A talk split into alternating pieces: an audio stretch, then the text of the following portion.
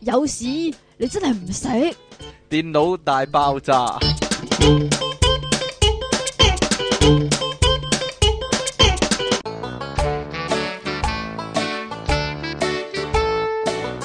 好啦，歡迎翻到嚟《電腦大爆炸》呢度，繼續有音樂情人出體 king 同埋苦即期悶人類嘅救世主啊，即其離岸神啊，連呢一齊打機嗰啲人呢，都問一問啊，咦，點解你可以成日咁搞笑嘅？真係點啊？咩啊？有咩意見啊？對於呢個冇意見啊評語冇啊！因為天生啊，天生係咁搞笑個人，冇辦係法啊㗎呢啲。不過呢，大家呢亦都可能會為阿即其尼昂神擔心啦，因為根據呢個近來嘅調查啦，或者統計啦，越好搞多笑呢嘅人咧，係啦就越會有抑鬱症啊係啦，好嘛。多搞笑藝人啊啦，好似即其尼昂神咁呢，都可能有自殺嘅傾向㗎，係啊，會唔會係啊 啊，？係啊，係係啊。哎呀，咁咁就慘啦，哎呀，咁呢你個唔搞笑嘅我我輔助你啫嘛，我本身唔係好搞笑噶， 係咩？人哋認為我好正經啊，知唔知係啊？嘛？係啊你，邊忽正經啊？邊忽正邊忽經啊？正經傾可以話係，我以前咪講過咯。 喂喂喂喂喂，今個禮拜咧，我哋唉咧喺條街度見到一 個異你又象啊，講咩異象啊！嘢？啊真係衰格嘅你你你係咁叫我睇嗰度衰喎，你係咁叫我望人哋都行過咗，我又望 到。我本來唔係係啊啊嗱嗱，我你本來擺喺心底度唔出聲 噶，你啊即刻喂你人哋一行嗱，過咗幾步，講你就講即先，刻講一講喂先。喂喂咁樣。誒，講一講我哋見到啲咩 先？嗱喺旺角嘅街頭，係啦，咁就誒、呃突然間見到有個男仔就低頭就嘴佢女朋友，嗯咁、其實咧喺個男仔低頭嗰陣時咧，我已經見到佢個頭係好大個地中海噶啦。係其即係實呢個唔係重點，你個地中海嗰頭誒、其實我都覺得唔、都唔係重點唔係到重咁點中嘅嘅，重即係有少少 point 即嘅，係你明一唔明啊男一女一路行一路嘴，個係男嘅咧就啦耷低咗個頭，我哋就見唔到佢樣，未見到佢個係樣啦住，淨未係見見到到個樣佢個地中海。又見到地中海好啦，咁當佢誒。行行下啦我高翻個頭啦，昂高返個頭終啦於都咁我見到條女先嘅，係條女個樣都，OK 㗎。係咯，熱情嗰種啊，個樣熱係情嗰熱種情，唉是係但啦。但係靚跟住睇下條仔，哇嘅啊，哇，你點樣你形容講咧，你你你講㗎嗰句係咪李力持假扮㗎李力咁持啊假扮㗎但係就冇咗個眼鏡嘅，冇咗唔係喎好似有眼鏡嘅冇喎，冇眼眼鏡咩？咩？李力持假版，佢個兔仔牙咧好兔仔嘅，佢嗰啲唔係兔仔牙，佢啲係哨牙，兩隻啫喎，兩隻門牙啫喎，係啊懟咗出嚟咯，哨門牙咯，哨門牙，其他牙好似彷彿唔存在嘅，淨係即係個嘴唇下低就嗰兩隻兔仔牙，即係咁牙咯刷仔咁啦，係唔嘛？知啊，牙刷仔，咦？小係你講㗎 嘛夫，小夫。你講㗎小嘛夫，我要切合翻你啊嘛。而個樣係笑眯眯噶，係啦，但係個梗頭係髮笑就眯眯㗎個啦頭髮就好亂嘅，係啦，個個頭髮啲頭髮仲少過你。大家畫，就大家畫出嚟啦，根據我哋嘅形容，佢係嗰個地中海係好似河童咁樣樣㗎。你講噶啦，你好衰噶個人，即係咧個樣比點較啊普通啲嘅男仔都有，即係個權利去追逐自己嘅幸福嘅，我覺得係幸福啊，幸福。但係 個佢，但係講真，嗰個男仔個樣唔係普通啲咁簡單噶，係特別噶，其實係係好特佢別係特別。嗱㗎。你咁衰啊，做咩特別啫？點樣咧？特好別特別好笑咯。有啲女特仔可別能李力持咯。啊哈哈，有啲女仔可能覺得李力持係佢偶像，其實咧可以俾個提示大家，有套啊戲叫《大內密探零零發》咧，即係入面嗰個李力持嗰個樣啊， 差唔多吓，真噶，但係個牙再再突啲咯，唔 係啊。通點樣啊常咧，李力持咧好中意喺佢有份做演嗰啲戲嗰度咧，做一個特登角色啊嘛，特登咧整到自己棚牙咧再哨再哨啲啲啊嘛㗎尤其是隻門牙。啊，是就係但嗰個啦，樣啊啦。是但啦，唔好執着呢樣嘢啦。咁咁，我哋遲啲，你執着 啫嘛，你話要講嘅，我都啊我唔知想佢講咩好其實就係想知道。吓，究竟個女仔係咩原因會中意個男仔呢？係啊 即，係如果個男仔個樣咁突出嘅話，嗱，各位聽眾，好似上次呢風池電掣嗰單嘢咁樣呢， 各位不妨呢提供一啲意見，就係點解一個樣貌 OK 嘅女仔啊會中真意一係個 OK 係啦噶，即係會你诶可以話係诶好添嘅，係啦，但係點即解係會 average 或者 average 以上以上啦，啦？以點上解啊會你都覺得係以上嘅，要細細粒粒、嬌小玲瓏咁，又幾咩，又 OK 個樣，係咯。即係男仔好中意呢種噶，但係點解咧？佢會愛上一個個樣好奇特嚇或者好標奇立異， 或者誒、呃我唔知點講。算唔知啦，點形我容啊我唯一嘅點解釋就係條女應該係弱視嘅咯，弱屎嗱嗱，各冇位，啦冇嘢啦，啊我你唔係話個男仔肯定好有錢咩？吓、你講啊，嗱，各位諗諗，點解一啲叫做幾好幾 OK 個外表幾 OK 嘅女仔，係會即係唔中意係啊佢一啲哋佢係係咪係咪覺得即係靚仔咧就一定係嚇花心嘅？啊唔你知啊，即係個樣咁樣嘅話咧，就一定好專一啦咁唔樣咧。嗯關事噶係嘛？嗱咁，你點寧願俾個靚仔嘅坤都好過俾個樣衰嘅坤啊！你係嘛咁講嘅你，咁佢究竟點解一個靚女，即係或者 OK 嘅女仔，會中意一個特級嘅？達克拿你講嘅咋？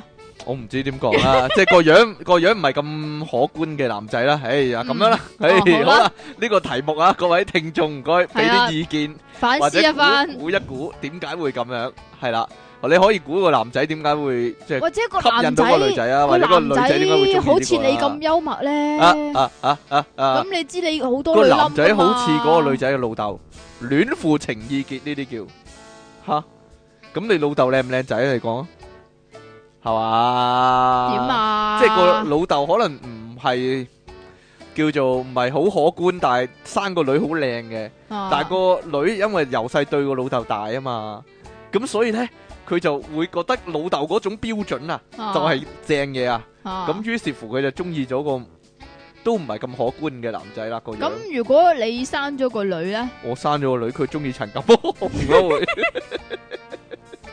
講完，好啦，我哋講下新聞先啦，呢個都係我哋嘅 新聞嚟嘅。好啦，大家都知道一路有收聽呢個節目，我哋嘅新聞呢，唔係新聞嚟嘅，係係啲好耐以前嘅舊聞可以話。好啦， 究竟舊聞你啊識唔識藝術呢？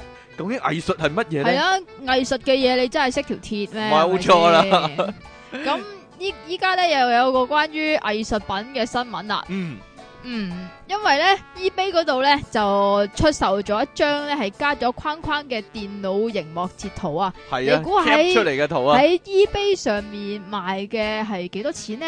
如果正常人可能唔會買咯，簡單嚟講， 正正常人嚟講唔會買，就係、就係、你喺電腦熒光幕度 cap 咗 cap 咗幅圖，然之後用 A4 紙印出嚟，跟住上框。究竟賣到幾多錢呢？呢樣嘢呢個拍賣咧仲要俾人 bid 咗四廿幾次添跌㗎，咗四十幾次，結果呢，結果咧係賣咗成九萬蚊美金㗎，九萬蚊未咁九百七十二萬港紙喎，九百七十有時二萬有時啊， 咩啊？九百七十二係啊，九萬蚊美金咪即係七十二萬港紙咯，係啊嘛，哦，九百七十二，七十。你唔係九百七十二萬啊，係900係九百啊七十有啊二有啊有萬正音啊！有正音特警我嚟真啊， 有正音特警我啊我真係以為，而家，咦點解唉會九百幾萬我嘅嘅咧？懶音有幾多人會買咧？究竟幾多 幾多錢買咧？我嘅懶音如果出售嘅話，好啦，得竟啦然嘛，賣到九萬蚊美金喎！咪就係咯，我我簡直有疑問，首先呢單嘢嚇我有疑問，點喺啊？ eBay 逼咗，嚇我賴帳唔俾得唔得咧？可能佢哋以玩樂嘅心情撳咗撳咗撳咗，做係咗啊，新聞啦，但係佢最後冇俾錢咪得咯，即係好多花生油啊嘛，呢個咪世就係咯，界。你個數唔係自動噶嘛，你要撳確定噶嘛。定還是 eBay 係自動嘅咧？啊唔係噶，應該唔係噶，應該應該冇自動你你以轉防帳呢樣撳嘢。錯啊嘛，都會唔會自動啊嘛，嗯都係係咪嘅。啊？咁有人咧就話呢個係好有創意嘅洗黑錢方法喎。黐線嘅，咁亦都有人表示自己 或者嘅賄評賂論行咧，賄嘅方法或者係啊係啊，自己嘅評論都係藝術品啊，你而講索價講佢五嘅萬評美金論先啦點啊？嚇，唔係佢真係有句評論嘅， 誒，你講啊，我講我用博士嘅，我用博士嘅，你唔係用鐘景輝嘅口吻講咩？你唔係要用英文講唔咩？係啊，你嚟啦，我要我要用中景輝嘅口係啊吻嚟講。佢評論就係你啦，以前嘅藝術品都係真品，依家就乜嘢都冇就可以係藝術，就好似貼一則文一樣，就係咁啦。哎呀冇錯 啦，你簡直係個聲音導航可以話，即其利昂神帶你聲音導航啊，好啦。 英文啦，唔該。 Wow, Art used to be something to now 呢啲 anything could be art. This poem is art 咁樣喎。佢話咧。 post 啊 this 你連 post- 係喎 post 你都唔 this 識我我讀咗 po- 我以為係 porn 添，this post is art 咁啊！佢認為自己個 post 都係一個 art 喎，所以咧大家留意自己呢個電腦熒光幕啊，玩玩下電腦嘅時候望一望， P 一 P 會唔會 screen 就已經係一個藝術呢？如果係影住即期嘅 get 嘅話，可能就係藝術啦。 或者一見到自己播緊電腦大爆炸就 cap 低佢，呢、個就係藝 術啦。係啊，電腦大爆炸係睇到㗎。好啦，之前咪有講過咧，呢、個李白係南韓人嘅。係啊啊，其實又我諗你都係南韓人嚟嘅。 我亦都係南韓人啦，係或啦者所有所有勁人啊，或者勁嘅嘢都係南韓發明啦。咁其近實來出咧，體咧就要喺南韓先出到嘅。唔知啊，近來又有個勁嘢，又又有單勁料喎，就係《西遊記》啊。原來咧都係南韓 南韓起源起嘅喎，大家中國人都熟悉呢個《西遊記》。不過咧呢個咧有陰謀論嘅成分啊。根據兩岸部分嘅媒體報導咧，最近咧有呢個南韓嘅學者，你係咪玩我咧？南韓？係啊，兩個字都讀錯，搞到係我啊指出咧《西遊記》咧其實係南韓智異神智異山神后啊，為呢個藍本咧發展出嚟嘅古仔喎，引起咧好多中國嘅網友痛罵啦，就話咧南韓咧乜鬼都認係自己認屎認屁啊！啊，唔通呢次要將呢個毒手伸向中國四大名著咁樣啦？咁但係咧，根據呢、個誒、呃日本網站上面睇翻咧，原來咧呢場《西遊記》咧係有呢個陰謀論喺後面嘅、喎。點音 法咧？有人話呢，原來呢《西遊記》係南韓學者講話係自己發明嘅時候呢，原來呢單料呢，基本上呢係大陸嘅媒體嗰度發出嘅、喎。然之後呢，大陸另一啲媒體呢又報導翻呢單嘢，就話呢呢、個呢段説話就係南韓人講嘅咁樣、喎。結果呢，就引起呢中國一啲網友呢唔知道個緣起，原來都係大陸人講出嚟啊！然之後咧，引起啲網友話咧，呢啲全部都係南韓咧，即係即係咩嘅樣板新搞聞出嚟咁樣啊？啊，咁樣咧，結果咧，呢、個消息一出咧，大陸網友群起激憤啊，就話呢個南韓不要臉啦，話又話咧，不如成話成個世界都係南韓噶啦，跟住跟住話咧，原來真正佔領地球咧，就唔係嚟自星星的你，而係咧食泡菜嘅韓國人、喎。但係咧呢、個 E.T. Today 咧，東森我爆咗你個新聞來源。新聞雲嘅記者咧，實際上係日本 Life 係咪啊 Life Door 嘅新聞網站 check 過咧，就發現呢篇敘述南韓學者發言嘅報導咧，其實基本上係嚟自中國嘅長江網嘅喎、結果咧傳嚟傳去又掉翻翻去大陸咧，就令到啲誒、呃中國嘅網友咧就一一嘢就以為咧，其實成單嘢咧就係韓國搞出嚟咁樣喎、呢、個可以話係其實點講咧係羅生門，可以話呢個係長江網就執人食死貓咁解啫。可以咁講啦，陰謀論咁講法就係、嚇 好啦，下一單新聞又點樣啊？下一單新今聞日啲咧新聞咁正經嘅，咁唔鹹濕嘅，點解？係咩？一反常態可以話。因為鹹濕嗰啲咧，如即係大家如果想想聽鹹嘢嘅話咧，就抄啊翻上集嚟 聽啦。唔該好啦，呢呢個咧就係你最中意食嘅曲奇餅啦。如果你最中意食嘅朱古力曲奇餅俾人食咗，你會點咧？叫佢買翻，唔係喺現實世界咧，我係冇嘢噶。但係如果發夢嘅話 咧，我就會打個，我會殺個打個人，殺個人，真噶。喺現實世界嗱，例如依家啊阿，即奇，我買咗啲曲奇餅或者嗯朱古力餅，嗯佢食咗，其實我冇乜所謂嘅。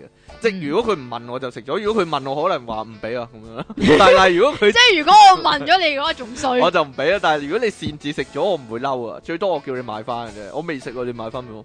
但係如果我發夢入面咧、嗯有啲咁嘅事咧，我就會我會殺咗嗰個人 嘅，真係嘅，我會大腳踢爆佢頭嚇。但係但係現實世界呢單發生喺現實世界咧，又點咧？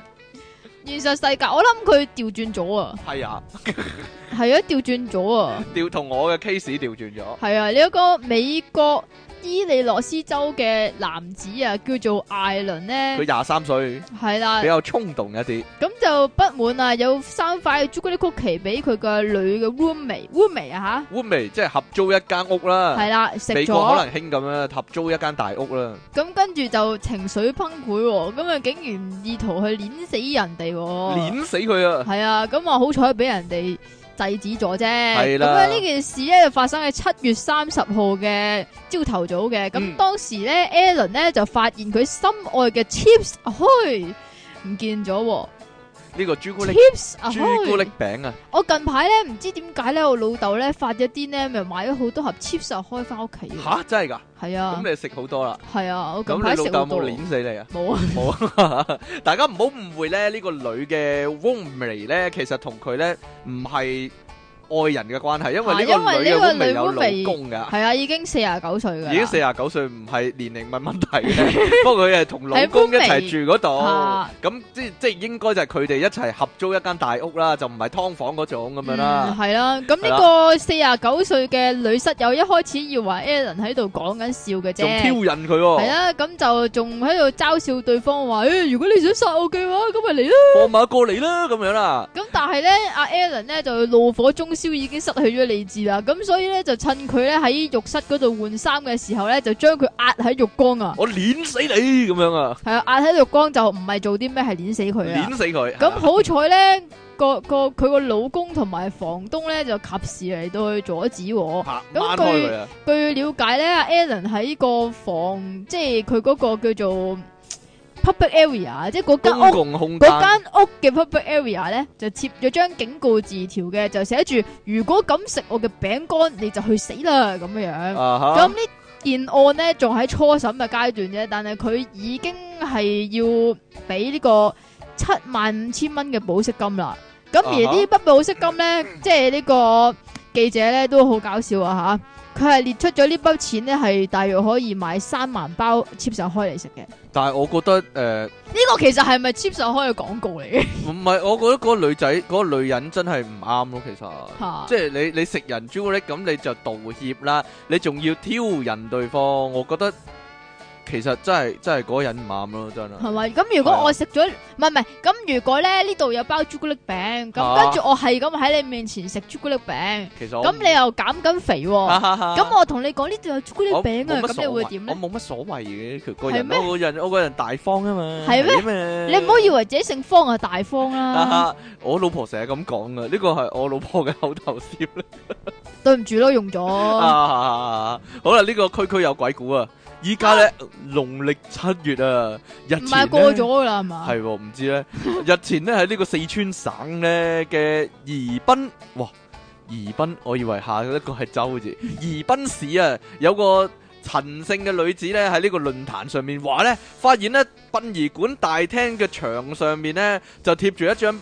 講呢個 WiFi 密碼嘅海報喎、但係呢個密碼呢，就係、呢個五一零四四四四啊！唔該用普通話讀我一唔次啊識！讀啊，讀讀起嚟佢話似呢個我要你死死死死喎、你可唔可以讀一讀啊？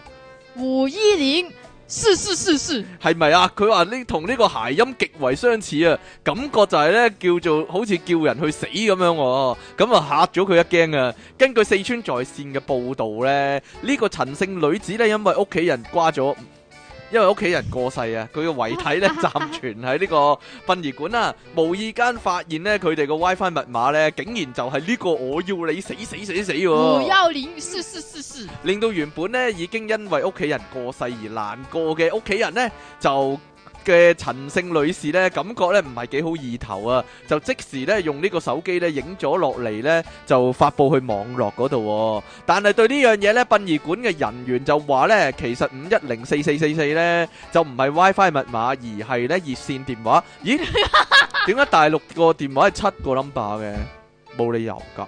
佢咁多人口應該越嚟越多 number 先佢係啊。係乜乜乜，然之後七個 number 啊嘛我唔知啊，我真係唔知啊。咁樣呢，佢話呢會設置呢組電話號碼呢，原本呢就係想呢四四四四讀起嚟呢係發發發發喎。點啊讀都唔會係發發發發啊！我鬼知咩四川音啩？我點知啫？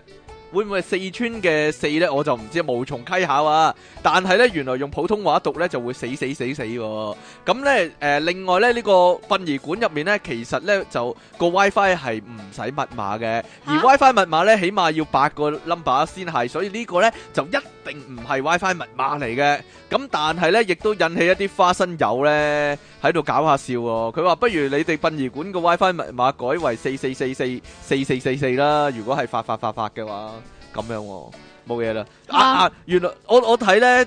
即係中國內地同香港嘅網上嘅生態都差唔多啊！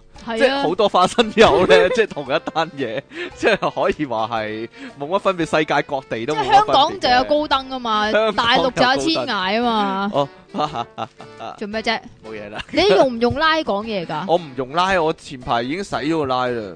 你使拉拉我啊？洗咗係啊，依家變翻粉紅啦， 洗咗污垢。唔係啊，個問題係咧，如果你有 online 安安安裝個 line 咧喺個電話度 咧，佢周不時有廣告，好煩啊！我俾啲廣告整到我都要洗係鬼咩？即咗。係突然你洗間咗叮未啊當咁樣樣你。洗咗未啊？未啊，仲喺度啊！仲喺度有冇叮當啊？一時時啊，係有陣時有人 send 嗰啲遊戲嗰啲嘢俾你係咯。嗯，咁但係你都冇乜朋友噶冇啦乜，朋友我就唔知點解我個 line 又唔係好用嘅，但係就有好多人 at 我咯。你未生 B B 嘛？個 line 梗係唔好用啦。好啦，繼續啦， 吓，繼續啦，唔該。下一單新聞係點啊？同 line 有關，莫非？ 係啊，呢個 line 咧都係未生 B B 嘅應該，但係佢就傳咗第二個嘢俾個生咗 B B 嘅 奶奶啊。喂喂喂喂！我近來咧喺 Facebook 睇到個笑話，點就係個啊？女網友同個男仔咧喺度網上聊天咧，我跟住個男知你想講個咩？男仔打我看到你的奶奶啦，跟住 個女仔就話冇理由噶，我揞得好實噶咁樣，佢話唔係啊，我看見到到你你個奶奶奶奶喺喺後後邊邊啊啊，跟住話我個奶奶喺前面噶黐筋咁樣，原來個閉路電視影到咧 佢個佢個奶奶真係企咗喺後面啊！講完啦我。講完啊嘛。啊，啊忍忍耐一陣歡笑可以 話，係啦，咁奶奶咧就就真係好有麻。煩嘅可以話係唉，有佢自己嘅藝術喺度嘅，都係藝術嚟噶。吓咁咧，依家有好多人用拉嚟到去講嘢嘛。咁但係如果你 send 錯人嘅話，咁點算呢？咁日前有個女網友咧，就喺 PPT 嗰度咧，呢個係華沙比味嚟噶。吓喺 PPT 嗰度咧就 po 文表示咧，本來係想 send 一啲唔好喺呢度食嘢啊，真係話沙皮味喎，本來係想 send 啲情趣嘢俾佢老公嘅。咁有啲結咩果咧情。趣嘢就啊？唔小心 send 咗俾佢嘅奶奶喎，咁點算呢？咁佢仲要係 send 嗰啲咧，好好火慶嘅嘢，好係啦好嗰啲嘢熱喎。烈嘅嘢，咁點算呢？佢話佢係直頭係想衝落去樓下，將佢奶奶嗰個即係嗰個奶奶個奶個對話刪掉添㗎。啊啊咁佢 send 咗啲咩呢？佢係首先呢，係 send 咗一個雙手抱胸發抖嘅貼圖呢，就係話冥高不要咁啊。哈哈之後呢，又色情傳漫咗畫。嚟嘅啲，又傳咗一張女女生張嘴嘅貼圖啊，哦舒服咁樣喎，仲要附上四顆心心喎。但係咧就喺佢要撳 send 嗰一刻，佢發現佢之前竟嗰然啲對話， send 咗俾哎奶奶。呀，哎呀，點算而啊？佢奶奶喺係樓下，啊，最而佢最大奶問題奶係喺樓下，咁佢當佢諗緊啊點算嘅時候咧，佢嗰個信息係顯示已讀㗎。哎呀，咁佢只好急忙解釋就話咧係即係唔係傳俾你噶，然之後就話笑一下就好啦，哈哈哈咁樣。咁結果咧，阿奶奶咧，哇！啲奶奶真係姜係越老越辣噶。咁佢係回咗一句話就係下來食飯啊。哈哈哈哈哈！究個竟佢落落唔落去食飯好咧？個奶奶係咪會以為阿阿新抱挑逗佢咧？哈哈，即係我覺得好奇怪啦，成單嘢都有啲奇怪啦。首先咧，嗰兩公婆就同佢奶奶一齊住啦。第二件事咧，有樓得嘅咩下，有樓下、喎，莫非係 TVB 入面嗰啲大家族嗰啲豪宅咧？有樓唔上樓係下。噶，台灣嗰啲係咁噶。啊哦，台灣嘅，即係即係誒大少我叫阿老爺落嚟食飯咧，嗰啲我成日幻想係冇嘢啦，即係 即係仲要個馬姐係中國人嚟噶嘛，勁有錢啊嘛。哈哈好啦，呢、個呢就有個調查啊，經濟學家漢姆提許呢就調查呢一個人嘅樣貌如何，佢嘅生活也必如何嗰啲啦，就係、呢個啦。佢話呢，佢花咗二十年呢，話好得閒嘅一個教授好啦味。喎 你又整啲呱呱，你又整啲好脆嗰啲聲啊！我 哋我哋有贊助今次呢、個。黐線。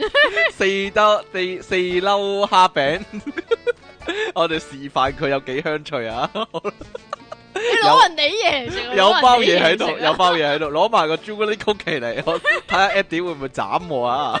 斬下隻眼。哦，你又話個 special 星期四出嘅，咩啊？上個禮拜嗰個 special 啊，邊個 special 啊？游靈嗰個咯。佢都未錄過尾，啊係喎，算啦，唔好唔好講呢啲，唔好爆呢啲先。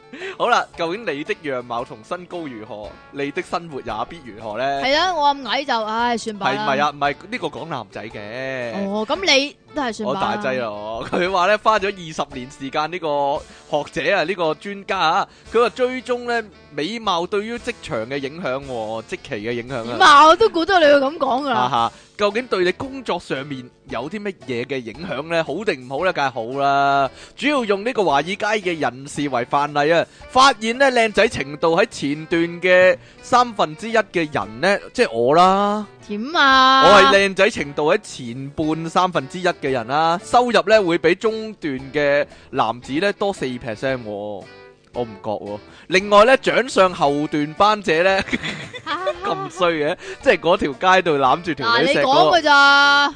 平均薪水咧就會比一般人咧少十三個 percent，哇，好大影響我樣衰嘅話咪就。係咯，更多靚仔嘅好處呢，就要點呢個原文嘅連結啊啦。佢話警告、喎，自認係醜男嘅話咧，就唔好點啦。啊至於叫你個身體高度同薪水成正比呢，其實呢一早就已經係公開嘅秘密啦。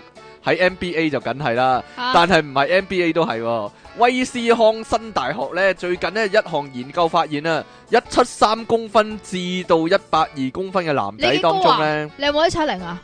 我應該冇一七零啦，我入唔到樽啊嘛。吓，身高每增加一 cm 咧，年薪咧就會增加兩個 percent 左右、喎。哇！更多高嘅好處咧就誒、呃、咁姚點明呢、咪個呢點咁呢個姚 link 啊！明咪好姚明好啊，咩梗係啦，佢佢打完嗰幾年 NBA 就唔使做啦。講真，呢、個 呢、個係人都知㗎啦， 千萬年薪。好啦，呢個咧又係啦，自認矮嘅話咧就唔好點啦。咁我哋俾翻呢兩條 link 出嚟啦，即係我哋 check 下邊個點咗啦，就知道嗰啲人係自認係高同埋靚仔啦。吓不過咧，高高個身高高咧，就等於高薪呢個講法咧，都係以呢個經濟學家楊潘啊喺一。楊潘楊啊潘係啊，真係咁講啊，Jan Pang 啊，喺一九七一年呢，喺收入分配呢本書所舉嘅例子最著名、喎。書入面表示呢，如果今日啊全人類一齊遊行呢，隊伍呢係按照收入嚟分配嘅話呢，收入越高呢就走越後面啊。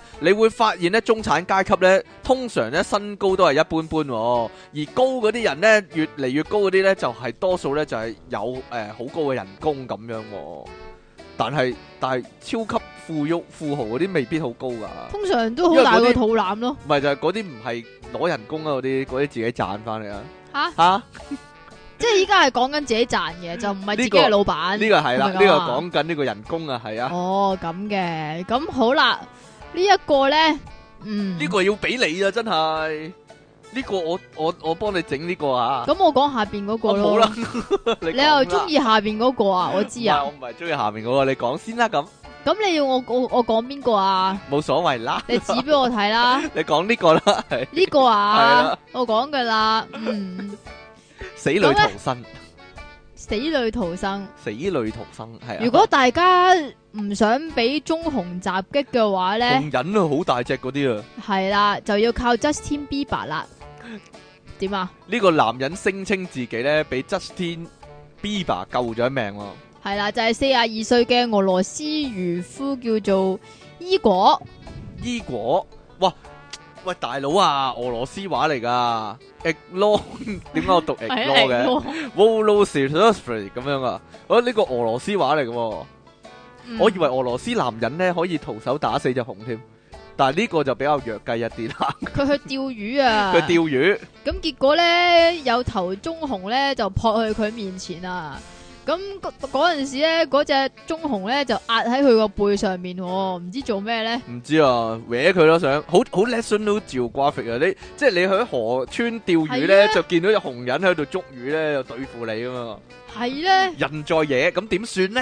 咁正喺度人在野嘅時候佢話佢有咧，生命危險啊！嗰陣時係啦，嗰陣時佢係諗啊死死得緊啦，啦俾！只紅人咁撲住咗。結果咧喺關鍵嘅時刻咧，就突然間咧係傳嚟 Justin Bieber 嗰首 Baby 好嘅無厘頭嘅一件 事，突然間生死突關然頭間， Justin Baby Baby 講嘢 Baby 哦，跟住咧嗰只熊就走咗啦哎。呀，Justin Bieber 感化咗只紅人啊， 簡直唔係啊，係紅人聽到 Justin Bieber à. 都走啊，都走啊嘛， 可想而知佢依家幾唔受歡迎啊！À, 唉。啊咁咧呢個即係冇諗過係 Justin Bieber 救佢條命嘅四廿二歲嘅 Ego 咧，就話咧佢知道呢種鈴聲唔係每個人都會用嘅，呢個係佢個孫女同佢開嘅玩笑。咁點知而呢個歌星就嚇係啦親嗰個紅人，就嚇走咗佢啊！咁而呢個孫女都係間接咁樣救咗佢哈啦，哈。同 Justin Bieber 一齊救咗佢啦。有呢個紅人專家話咧，其實咧就唔係一定係要 Justin Bieber 啲歌咧即係先你其實都可以嚇先走可咗以阻紅嘅止個紅人嘅攻擊。佢話咧，因為咧有陣時突然大聲嘅響鬧咧，即係突突然有啲大嘅聲音你咧咯，就會令個紅人咧停低喎。因為咧呢個電話鈴聲對於紅人嚟講咧係意料之外嘅事啊，令佢突然間吓，唔係 Justin Bieber 嚟咗啊， 咁樣佢就即刻走啦。不過佢話喎呢只咧成年嘅棕熊啊，係重達六百公斤喎，千二磅喎。係啊，咁可以重輕易殺死一隻狼，甚至西伯利亞虎都可以打得低喎。係咪啊？所以咧，如果即係理論上呢個人同個紅人咁樣即係糾纏嘅話，應該死硬嘅喎。如果唔係 Justin Bieber，佢死咗啦。可以話奇蹟啊！呢、個好啦，呢段唉報道咧就可以咧誒俾我一個參考啦。究竟點樣先可以叫得醒即其離岸神呢？每次咧要錄節目嘅日子咧，最煩惱嘅問題就係今日究竟叫唔叫得醒即其呢？打電話去係啊嘛， 打五次啊或者十次電話，好啦，咁多啊，真係有噶，你睇翻個記錄啊！啊啊即其醒咗，唔保證咧佢一定出到門口啊，因為可能過一個鐘之後冇回應咧，你會發現，咦，我瞓翻啊咁樣啦。好啦，對於好多上班族嚟講，即其唔係啦，雖然早起身咧係一件相當痛苦嘅事，甚至咧有鬧鐘咧都唔一定有效。我隔離有個人 版啦，呢個咧。好彩咧，有啲手機嘅 app 嘅開發者咧，就針對啊，即其尼昂神啊，就推出呢個鬧鐘 app、喎。呢個鬧鐘 app 有乜特點咧？就係、呢，咧，即其咧一定要走去，我將全部字都改做即其，賤人， 即其一定要走去廁所洗手嗰個盤嗰度咧，影低馬個。桶啊，影低個相啊，個鬧鐘先會停喎、呢樣嘢咧就可以逼佢一定要起身，唔可以瞓翻啊！點解會咁神奇呢？原來呢款咁唔俾我喺鬧桶，唔係鬧桶添，咁你唔俾我喺馬桶嗰度瞓着翻咁哈樣。哈哈，唔係啊，我以前細個真係試過過啊，個頭浸咗落馬桶啊，瞓翻啊嘛！你話 佢話呢款鬧鐘 app 咧叫做 Sleep If You Can，喎勁喎個名。Catch me if you can。佢話咧呢個即期咧一定要設先設定咧喺邊咩事啊？佢話第一次用你要設定喺邊個地方先至閂到呢個鬧鐘，然之後喺嗰個地方咧影張相，例如廁所、浴室啊，又或者廚房啊，總之遠離你張床嘅地方。然之後咧，當佢響鬧嘅時候咧，你就一定要走翻去嗰個位。影翻張相，個電腦個誒呃手機個程式判別咗啦，啊係嗰個地方啦，咁、個鬧鐘咧先會停嘅。咁如果佢判別唔到咁點啊？個判別唔到，咁你要一路影咯，影到佢判別到為止。即係你個如果相機蒙咗啊，或者有黑點咧，可能就唔得咯。咁另外仲有一款咧嘅鬧鐘咧，叫做 Wake Up Guarantee，喎即係保證起到身喎。呢個鬧鐘 app 咧就係靠呢個 WiFi 嘅強弱啊嚟到停止響鬧嘅。咁因為咧通常咧嗰個你床頭嗰個 WiFi 咧有個有個份量噶嘛，有個有個。會唔會露尾哦信㗎？號個強啊嚇，會唔會床頭露尾呢？究竟咁樣呢？佢話呢，你要將個電話帶到去呢個 WiFi 信號弱嘅地方呢，咁佢先會自動熄嘅、喎。一路保持住個 WiFi 係咁強嘅話呢，就唔會熄嘅。因為個床頭就得條尾露咗出嚟，哈哈哈哈！可能個床頭就會露尾啊。咁樣咧， 因為咧，即期咧屋企咧嗰個 WiFi 咧本身都 OK 強啊，所以咧可能要帶落街咧個鬧鐘先會停啦。係嘛？係啊，咁咪好咯。咁你咪一定會醒咗咯。你喺條街度都瞓嘅話，就冇你符啊！真係。好啦，講到呢個賴床呢，其實呢都同今日嘅題目有關噶，有鬼關係咩？因為通常啲肥仔都中意賴床咁噶，嘅不過即期你呢就唔唔係肥啊，但係都中意賴床啊。今日呢，我哋嘅題目就係呢第一百四十五集《電腦大爆炸》，題目就係瘦身男女啊，個身字冇懶音啊嘛。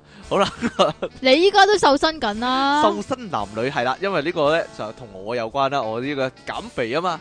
好啦， 喂，不如我哋點題講一講先啦，然之後嗯我哋就休息下啦。點解肥嘅人會咁肥喎？你話咧？你話好多原因噶嘛？ 點解肥嗰啲人會咁肥？最普通嘅原因為咪食就咯係唔係誒為食都係為食啦，啦，係啦，你阿周不爸阿時媽肥咯，有遺傳啊嘛。係但係啊，有啲人話咧，佢本來好瘦啊。但嚇係有一排咧係狂食嘢咧，食開咧就食唔停口啊，就不停食不停食就越嚟越肥咁樣啊。係嘛？跟住以後咧，因為食大咗個胃啊嘛，所以咧哦咁就要食咁多係份啦量又啦又食嘢又食咧，越食越多啊，咁係啊就嗰個係越嚟越咪肥啦。係咪染咗嗰個肥病啊？係啊，有啊，因為近來美國咧好恐怖啊，即係我哋已經講過㗎啦，其係啊實呢單新聞就係係嘛話有一種病毒咧，就係叫肥胖係一肥支胖肥病病毒毒咁樣係樣啦，啦。類似咁啦，咁如果你一染咗呢個病毒嘅話咧，你就會變肥啦，不自覺咁越食越多啦，係啦。咁咁樣啊跟住就仲會瞓唔瞓唔翻，仲會瘦唔 翻，瘦唔翻啊就瞓得翻 咁樣啦。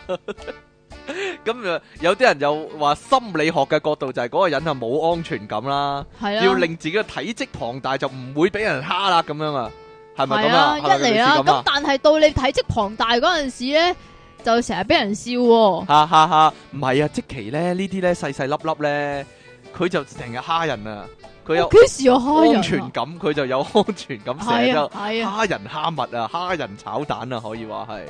哎呀，做咩啊？你想講啊？ 唔好意思喎、我講咗喎。 得不過咧，你話係傳染病呢啲咧，我覺得係美國人咧，好似想推個責任俾人咁啊，即係係啊肥又因唔為係自己嘅美國責任有咁好啊。多黐肥冇錯嘅人啊嘛，計我話就係懶得做運動啦，係嘛？係啦、即係你又唔肯喐咁啊，你又成日瞓又成日食，咁梗係肥啦。係嘛？有啲人又話咧，呢、個近即係依家呢個世代啦，好多嗯辦公室嘅工作咧，就要你成日坐喺度啊，咁所以個就坐喺腩度就咧，越嚟越肥係咯。就唔係佢淨係肥喺個腩嗰度。但係好多 OL 都好瘦啫嘛，係咩？尤其日本即係片影片嗰啲係。 好啦，冇嘢啦，你睇太多 啦，哈哈哈好啦，我哋休息一陣，翻嚟咧有片睇，講笑。一二三，四兜四兜蝦餅啊，好好食啊！好啦，各位咁嘅你幫人賣 廣告嘅，各位夜媽媽聽緊呢個節目嘅聽眾，身邊冇零食呢？有冇挑起你嘅食慾呢？落街買？冇啦，唉咁夜咯，好啦，冇得食啊你哋哈好啦，我哋咁咪呢個好冇味啊？呢個都幾好味。好呢個我哋繼續電腦大爆炸，我哋繼續講呢個瘦身男女啊。好啦，我哋有即其利昂神讀你出咧，點瘦身啊？你算把你聽瘦眾極嘅都經歷係咁，讀出呢個聽眾嘅經歷啊。我聽眾細佬話你讀信咧唔睇一次先喎，吓咁先有新鮮感啊好嘛。啦好啦好啦好啦，兩位主持你哋好啊！坊間有好多千奇百趣嘅瘦身方法，不過眼見成功嘅案例唔多。我有個女性朋友成鬼日試埋啲咩天然食療減肥、喎，好健康噶。成日見佢食飯盒都帶埋嗰啲咩紅菜頭啊、燕麥飯啊、雜果盒啊。我食嗰啲紅菜頭真係好 Q 難食噶，食完屙啲尿都係紅色。吓吓吓吓吓，唔係啊，係真噶。啲紅菜頭如果煮得唔好，好大陣泥味啊。初初唔知，以為下邊有事嚇親死啊！見佢一路 keep 住食咗一大段時間，都冇咩氣息咯。未肥嘅地方仲係肥，唔肥嘅地方都肥埋添，哈哈！ 以我呢位 Fitness China 嘅建議呢，啊係實際建議呢。最實際就係多做運動啦。括好床上運動都計㗎，呢點 King Sir 最清楚啦，哈哈。哈哈仲有控制下飲食份量同食物種類。咁就事半功倍噶啦。不過講就易，有幾多人會的起心肝做啊？你話係咪啊？即其離岸神瘦到粒 雨雲，淨係個雨雲粒啊！凹咗落去咁。個月頭啊突啊，咁樣講啊，你急我唔急，但又急到急急聲嘅心急歌上，好啦，暫佢係時 Venus China，咁咪好大隻咯，唔知佢喎，你問下佢啦。費迪雲嚟嘅呢個。呢個係心心急急歌歌即係費迪啊，雲啦，費迪雲即係心急歌啦，冇乜所謂。咦，係咪咧？定係我搞錯咗咧？是但啦，係你自己上嚟澄清下。不如 咁嘅好啦，喂喂，我哋繼續呢個瘦身男女啊，聽眾經歷暫時一個先啦，我哋仲有一個留翻後尾講啊。好啦，誒做減肥產品咧，其實咧呢 哎呀個個風扇好煩啊，不如先係咪啊？好啦，你識咗佢啦，呢個係 Dyson 無風扇葉嘅風扇，呢個廣告雜誌嚟 噶。好啦，喂喂喂，依家咧一個減一個賺錢嘅大法咧，就係做呢出個減肥產品，減肥產其品或實者真係。減肥套餐。其實我諗真係可以賺大錢嘅，因為你知道咧，有好多即係嘅即係肥嘅人，或者佢唔肥嘅係想人啊減肥，係啊，又或者唔肥嘅人，本身佢哋就肥嘅人覺得自己好肥，嚇。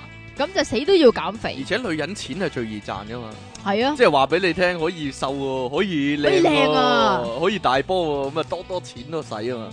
滕麗明嗰個廣告瘦身冇廣告會大波噶，又有豐胸， 又即係應瘦地方就瘦，應大嘅地方就大嗰啲啊唔嘛。係啊，嗰啲叫做推脂啊，推啊，推上去啊，得唔得將你㗎？嗰啲脂肪咧就推到喺上個肚嗰去，度，係由個肚嗰度推到上去個胸嗰但係度，最驚係由個肚嗰度推咗個籮柚度喎，嚇冇嘢啦。 吳君如話啊嘛，我想 磨磨細我個等我咁啊嘛。好所以咧，如果你真係度到條橋，可以昆啲女人咧係減肥嘅，咁就發啦。近年咧仲有、喎，昆埋男人、喎，係啊，即係啲相咧，即係一個好肥嘅肥仔，跟住下一幅相咧就 be before after 嗰啲係嘛、啊，就 after 變就咗好大個八腹嚿肌胸。肌咁八樣。八嚿胸肌， 八嚿胸肌兩嚿腹肌咁樣，調轉嚟講， 兩嚿胸肌八嚿腹肌咁樣啊，又係一個月之內搞到咁樣咁樣啊系啊，啊，其實應該調翻轉嚟影噶，係咪咧？應該係啦，即係食食肥佢啊嘛，本來有個好大隻嘅男仔，即係係啊我咁點樣啊？就食肥佢啦，咁樣啊，你有冇 before after 睇下？我有 before after 俾你睇下，啊 遲啲有，遲早有咁係樣啊。嘛？所以大家咧，如果想發達嘅話，你就不妨諗條計點樣幫人減肥，唔一定要減到嘅喎。念力減肥法咯，得唔念力減得啊？肥法，你唔知咧你哦出體減肥法咯念？力念力豐胸法喂，唔係乜嘢啊啊？阿蔡思話啊嘛，出體會輕咗嘛？輕咗啲啲嘅 啫，廿一克都冇，我覺得係啊。好啊，不如我哋講下有啲離奇嘅減肥方法有啲乜嘢？你話離奇減肥粉係咩一回事咧？係啦，嗱，我記得咧有一個產品咧，大約係咁樣樣嘅。嗯咁有一就係诶一啲粉狀嘅物體。嗯，咁譬如你想食誒朱古力蛋糕咁先算啦，咁但係你減緊肥啊嘛，基本上呢啲即係朱古力嘅嘢或者蛋糕嘅嘢，你都係唔掂得噶啦，係咪先？咁、嚇但係咧呢只粉咧就係、你食嗰個蛋糕之前咧就淋上去你嗰、個朱古力嗰度係啦目標嗰度啦係，啦，淋上去你嗰個食物嗰度先，咁然之後食咧，咁就可以達到呢個減肥嘅效果噶啦。因為因為佢話嗰啲粉咧會阻止咗咧你吸收嗰啲誒糖分或者澱粉咁樣喎。係啦，係啦類似咁樣 啊樣好啦。好哆啦 A 夢啊呢樣嘢，減肥粉咁樣，神奇減肥粉咁樣啊，噔噔噔噔咁就可以落一啲落去，要落幾多先？有冇講過？即係使唔使整到好似一盤貓砂咁樣？然之後你食嗰樣嘢就喺上面撈下撈下，覆蓋晒成個嘢先。即係你落幾多落一粒粉，佢就唔係成㗎，嚿都補晒，就唔肥咁就話啫。總之淋啲喺面咯。淋即係面，如果淋喺個口度得唔得咧？即係咁你如個果口淋喺隻口嗰度咁得你唔唔得係呢食自己個口咁啊啊嘛？係喎，我諗緊啊嘛，諗緊有咩方法用啊嘛。嗱，如果個肥婆自己瞓落啲粉度撈下撈下咁得唔得咧？咁冇人食過肥婆啊咁啊嘛？係喎， 本末倒置喎。又或者嗰啲企嗰啲震震板啦，成日咧你知唔知震震板嗱有震震板啦，係啊有震震機話啦，震震腰帶啊，震震腰係啊，震震腰帶啦，即係啊係比同較埋震輕便震一啲蛋啦。啦，吓震蛋係減肥 嘅咩？震蛋唔係減肥㗎，原來我一路以為係，我以為震親嗰啲都係減肥啊，減邊度嘅震蛋係咪？就係啦嗱嗱，如果震震腰帶你綁喺條腰度嗯震震震啊嘛，咪咪瘦個肚腩係啊，啦，咁震震板嘅話就企上去企啊度嘛，瘦只腳啦，瘦只腳嘅啫咩啊唔？知啊佢話成成身都瘦嘅咁震喎，震蛋啊擺喺邊個位咧？請係問咯女仔擺邊度女仔啊知啊，係咯，唔知啊，你講啊擺個位啊瘦個位啊，係咯，係會唔會咧？有唔會㗎？會瘦啲啊嗰個位，嗰個位如果瘦嘅話會有啲咩後果咧？ 砸掉，唔知啊！講笑講笑講笑，唔好講呢啲嘢。好啦，你話震震帶係咪有個歷史啊？震震腰帶啊，係啊，原本咧就係有一部好似跑步機咁嘅嘢嘅，或者好似個磅咁嘅嘢啦，誒都似似地係係咯，企喺度嗰啲磅咧。咁然之後咧就有條帶，嚇即係好似嗯嗰啲叫咩咧？嗰啲 belt 我唔知與點嗰啲叫個腰帶係咯，啦，好似腰帶咁啊！你箍橡住皮條腰帶好闊下噶嘛。係啦，咁你咧就箍住條腰係啦，嗱嗰個機咧就首先突條柱出嚟咧，好似嗰啲咪 stand 咁咧，嚇好似好似嗰啲咪座，好好高嗰啲咪架。嚇咁嘅，跟住你就攆條帶喺度就震震震震震啦，就即成係要日唔係要盤住條腰，嚇咁跟住開佢咧，咁佢條腰帶咧就震上啦，下上下咁啊樣喐，咁樣咧你即係帶動到你嗰個肥腰肉啊部嗰 個嗰團肥膏咧啊就震下震震下下咁震啊，下係啦呢個第一代嘅最古老，好好舊式嗰種啊，即係成日影住都唔係啊！好多嗰啲卡通片咧，係啊係啊，美國嗰啲肥佬肥婆咧就着住三點式嘅喎，仲要咁個肚腩就震下震下咁啊，啊，對手仲要翹喺個頭後面咧，好似好 freedom 咁啊，係 啊，真係㗎。高達啊 f r e e d o 唔知咁近近來嗰個震震腰帶咧就好輕便啦，好手嗰提啦啲。依家嘅震震腰帶咧，就係好似啲拳王腰帶咁或者樣蒙面嘅，超人個腰帶咁咯，大過蒙面超人腰係帶啊，拳王腰帶嚟噶。OK，直頭撳個掣咁，佢係喺嗰個位度震啊嘛。唔係喎，點啊有有人話咧，嗰個震震腰帶咧係一個按摩嘅嘢嚟㗎，佢好似指壓咁咧，有個有個有個扼住你個肚腩嗰啲穴位咧，咁樣輸入去嗰隻震動啊，咁樣令令你瘦㗎噃。係咪啊？係啊，有有，穴位嘅成分㗎，你有冇聽過呢個咩？我淨係知足球就有越位嘅成分啊。啊啊啊！點啊？又或者個震震板，你留意啊！你企喺個 O 爐啊，或者 O 廉啊，嗰啲嗰啲鋪頭門口咧，你見到啲人嗱嗱臨入去試用方死執輸嗰啲咧，就係、肥婆嗰啲啊，真係唔噶，係企通常咗啲細路咩？企喺嗰度係細路就會啦。 其實嗰個係嗰、個係兒童玩具嚟嘅，咪好啦就係好似以前咧，啊嗰嗰個嗰塊圓形轉轉板圓形咁樣，扭轉扭轉板啊板咁咯。但係依家有啲公園有嘅，佢傷死咗喺地下嗰度咧。係咩？係啊係啊係啊係啊即係係啊！俾啲婆婆做運動，俾啲婆婆做運。動嗰啲係啊係啊，但係又係嗰個轉轉板啊！以前咧咪好興嘅，我諗每個唔每係啊我每家人淨係都有一個我淨係好奇怪咯。嚇，點解啲公園咧有好大個車轆啊？好大個車轆。就係俾啲婆婆喺度咧轉啊轉太好似轉太極咁啊轉咁啊！你做個動作咧，都 冇人睇到啊！但係我用個鏡頭影一影你，你再做一次啊！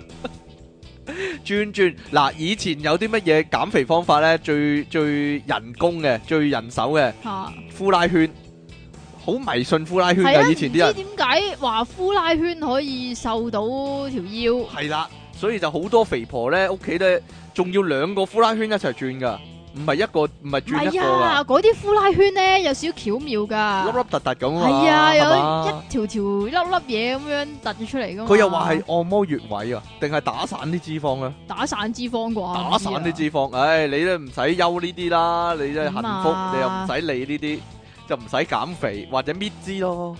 係啊！我都成日幫佢搣脂啊！ 喂，好痛！搣脂有咩有咩原理咧？得定唔得？有啲人話搣散個脂肪，咁啲血液循環就帶走佢啊嘛。係啊，有咁講過啊。咁我呢個方法咪就係得啊！近來咪見到咧，又有部機咧係模擬個搣脂個動作嘅。係咩？有個咧好大嚿嘅，但係類似蘇跑咁嘅樣嘅個外貌，但係好大嚿嘅。前面咧就有個碌我咧，有兩個碌係啊係嘅，咁嗰個轉係係咁瘦轉面係咁轉㗎， 唔係喎，擺喺個肚腩度擺喺個喎。肚腩度因嘅為咩佢？電動㗎，嘎嘎嘎嘎嘎嘎，好快㗎。唔係啊，依家係 V 面肌啊， V 面機係點㗎？整完就 V 殺咁啊！係啊，係啊，咁哇，好邪啊！個個個誒點個位嗰度有有嘢喐嗰啲聲嗰啲啊！我咪就係 成日都話聽到咯，唉，算啦，是但啦誒，點個靈魂喺度，佢唔會翻聽呢個節目啊，但係或或者以前咧有啲好離奇嘅減肥番簡，你有冇聽過？有啦佢呢佢個佢個佢點講你宣傳啊？佢話你一肚餓，吓，你就去沖涼，唔用係食嗰嗰嚿嚿飯唔㗎係啊，用嗰嚿減肥番簡沖涼，沖完你就唔肚餓啦，咁就可以咧點講咧？唔使捱肚餓啊，即係冇肚餓嘅感覺，嚇咁你就減到肥咁樣喎。黐線，好離奇啊！係咪真係得嘅咧？我真係好或者或者呢個啦，唔使錢嘅，狂飲水、喎，即係飲飽自己一肚餓就咁、喎。咁你咪唔會食嘢咯？實係啦，得唔得飲水都肥會水腫㗎，啊，又唔係喎？你冇聽過咩？又話飲八杯水你就會好瘦啊咁樣喎，每日。我我覺得唔得噶，肥嗰啲始終都肥噶。你飲咁多水得唔得？我飲嗰啲水得啊！你睇下我依家幾瘦，好得好鬼啊！鬼苗條啊！依家係真啊，你邊度 真係秒邊度成跳啊？碌竹一樣啊！真係 邊度成碌竹咁啊？唔係啊，呢度有個都市傳說啊，點啊？有人話咧呢個美國嘅故事啊，佢話咧嗰陣時咧有啲好新穎嘅減肥藥，食咗一定瘦嘅咁樣噶，好似即係一個錫紙包裝入面一格格一粒粒嗰啲咧，咁有個你人講到好似嗰啲大把啊，唔係唔係嗰唔啲係似避孕丸咁嘅包裝啦，咁啊啊一一錫紙咁樣一格減格肥咁樣藥啦，啊減肥係藥啊啦，咁啊有個女人又話有西部曲名啊，唔係唔係，嗰有女人買咗食咗，真係 work 啊喎。咁佢就係咁訂啦。點知咧嗰個減肥藥咧擺咗喺個我你講過啦，哦擺咗有個有啲蟲仔就地方嗰度咧就比較潮濕嘅，温度亦都比較高嘅。咁過一陣咧，佢想拍一粒啦，咁樣一拆出嚟咧，有條好大嘅蛔蟲走捐咗出嚟咯。原來嗰只減肥藥入面全部都係蟲卵嚟嘅。咁啊，就呢個咧就引發到，唉，好核突，就引發到一個講法啊，就話咧有啲奇怪嘅公司咧話幫你減肥咧，其實係擺啲蛔蟲入你個肚入面咯，或入你個身體入面咯。係啊，咁最後嗰條蟲點算啊？我點知啊？屙翻出嚟啊？定係點啊？永遠都喺度噶啦，永遠喺度啊？如如你如果減肥成功之後食幾粒花塔餅嗰啲啊，倒咗佢啊，或者嗰係啊嘛， 咁如果你倒咗佢嘅話，你就會肥翻咯。又會肥翻咯，黐線嚇！最驚咧就係咧，如果越嚟越多咧，佢會繁殖噶嘛啲蟲，係啊咁喺佢鼻哥窿度走翻出嚟，好驚噶嘛！好啦，你講嘅咋？嗱你話有呢個我未聽過食雪糕減肥法係點咧？食雪糕減肥法就係你淨係食雪糕咯。乜都唔食，淨係食雪糕。我唔肯記定得會咗啊肥㗎咩誒唔係啊咩早餐食雪糕啊嘛啊，跟住唔知總之話唔好食澱粉質就得噶啦咁樣啊嘛。嗯有個講法就話咧，唔好空肚食早餐喎，咁就會瘦喎。呢個唔係唔係咁減肥翻啊，嚟㗎，係咩嚟㗎？係黎明嘅金句嚟㗎，係唔會胃痛啊，係唔會，胃痛啊？因為呢樣成日胃痛啊。咁點先會肥過部電單車咧？請問嚇，今日唔係黎明金句嘅複雜啊！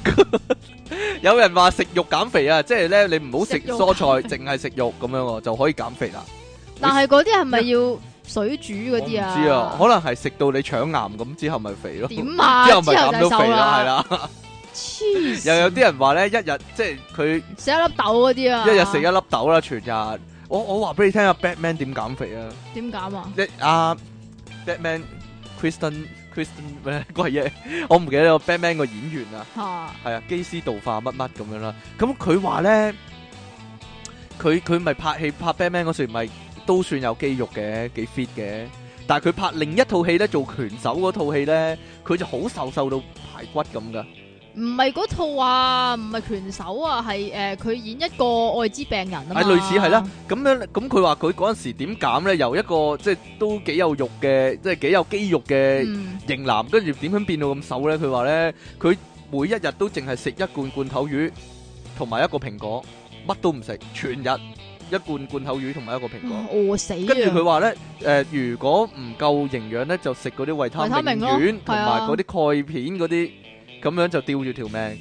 咁一個月之後咧，佢就有嗰個身形咧，超瘦嗰、個好似好似癌症末期咁嘅樣咧，就去拍嗰套戲。拍完之後咧，就食翻嘢啦，因為佢下一場套戲又蝙蝠俠啊，佢又要短期內變翻大隻咧，佢又食好多嘢。好唔連氣啊 又做運動咁樣，好恐怖嗰嗰咪就係咯種非人生活啊，簡直！以前咪話咧，嗰啲女明星咧係食一條蕉嘅一日，即係全邊日條蕉啊？香蕉啊 ，banana banana 咁樣啊。好啦，又或者呢個好，我覺得好恐怖啊！食咗之後嘔翻出嚟咯，扣喉啊，扣紅瓶。唔係啊，有人話咧， 冇人知係邊個啊？扣紅瓶呢樣，你知唔知扣紅瓶係咩啊？唔知我，算啦。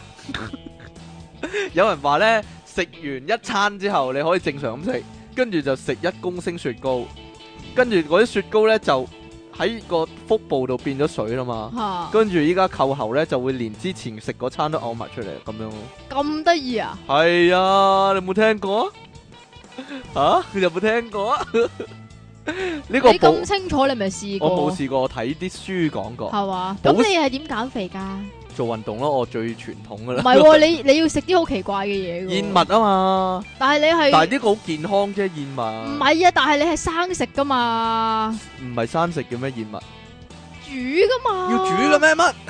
但我咁耐蘇花冇事喎，即係得啦，冇事。我唔係就咁筆落肚，我會搞爛噶嘛。你係冇事哦啊？濕咪我話係一個武士，係啦。好 啦，保鮮紙減肥法係點嘅咧？保你可鮮唔可以紙描述減一下肥法咧，呢 即個好出名㗎喎，就係揾啲保鮮紙包住自己咯。係一個肥婆，你想象你咁嘅你。肥仔咯咁，咁啊就就就淨係着住底褲嘅啫，成身肉彈彈咁樣啦，就叫啲 friend 咧幫佢全身唔同嘅地方包住保鮮紙。即係個手臂肥咁啊，包住保鮮紙啦；個腹部、個肚腩肥啦，又包住保鮮紙，成個跟住仲要去做跑步機添噶，做跑步嘅，即係其實即係焗啲汗出嚟啦，差唔多啊。其實即係整咗啲水分出嚟啦。差唔多啊。咁飲翻啖水佢就肥翻噶啦喎，係啊嘛。 仲有一個啊，發熱煎啊，即係有呢啲個又比較奇怪一啲嘅。我唔明，我唔明係唔係 work 嘅定還是係嗱講真，其實參加呢啲減肥嘅活動啦，或者試呢啲減肥產品咧，係咪有個成分係自己呃自己咧？唔因知啊，因為你乍眼睇嚟其實唔 work 噶嘛，又話即係嗰啲 burn 咗嗰層脂肪去啊，咁啊係咯，咪就係。咯。其實你乍眼睇其實唔 work 噶嘛，但係但係嗰啲人就係、我我有錢啊嘛。我我所以錢解決到嘅問題就唔係問題，所以就話俾自己聽有效嘅，我俾咗咁多錢就一定有效。其係實啊，所以嗰係自己啲呃抽自脂，己嗰啲嘅。抽脂嗰啲咪又係本末倒置咯。你點知抽係咪抽嗰啲脂出嚟啫？抽咗啲咩呢？組織 抽咗第二啲嘢出嚟，唔知啊。有或者呢個咯，張繼聰嗰個咯，吓，減肥膏啊，搽咯，搽喺身上就得噶咯喎，唔使做運動噶，係啊， 得唔得嘅呢？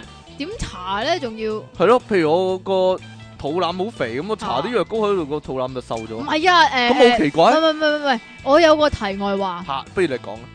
诶、近排咧咪有套劇咧，啱啱完嗰套咧，阿啊阿咪就係阿張張繼聰嗰套咯。吓，點樣呢？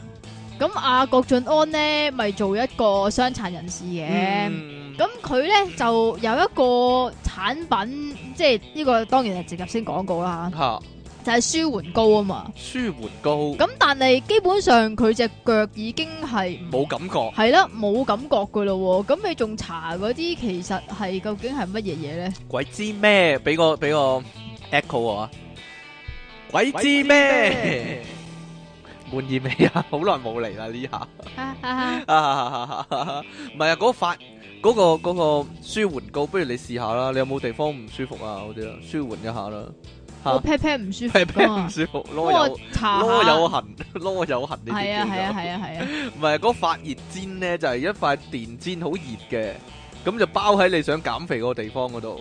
咁就整到好熱辣，一成日咧影啲片咧，一解開嗰個位咧，成個紅晒，成個大髀紅晒噶嘛。佢話咁樣其實係燒傷咗噶。 咪就咯，咁樣整熱嗰度就會燃燒咗脂肪嗰度。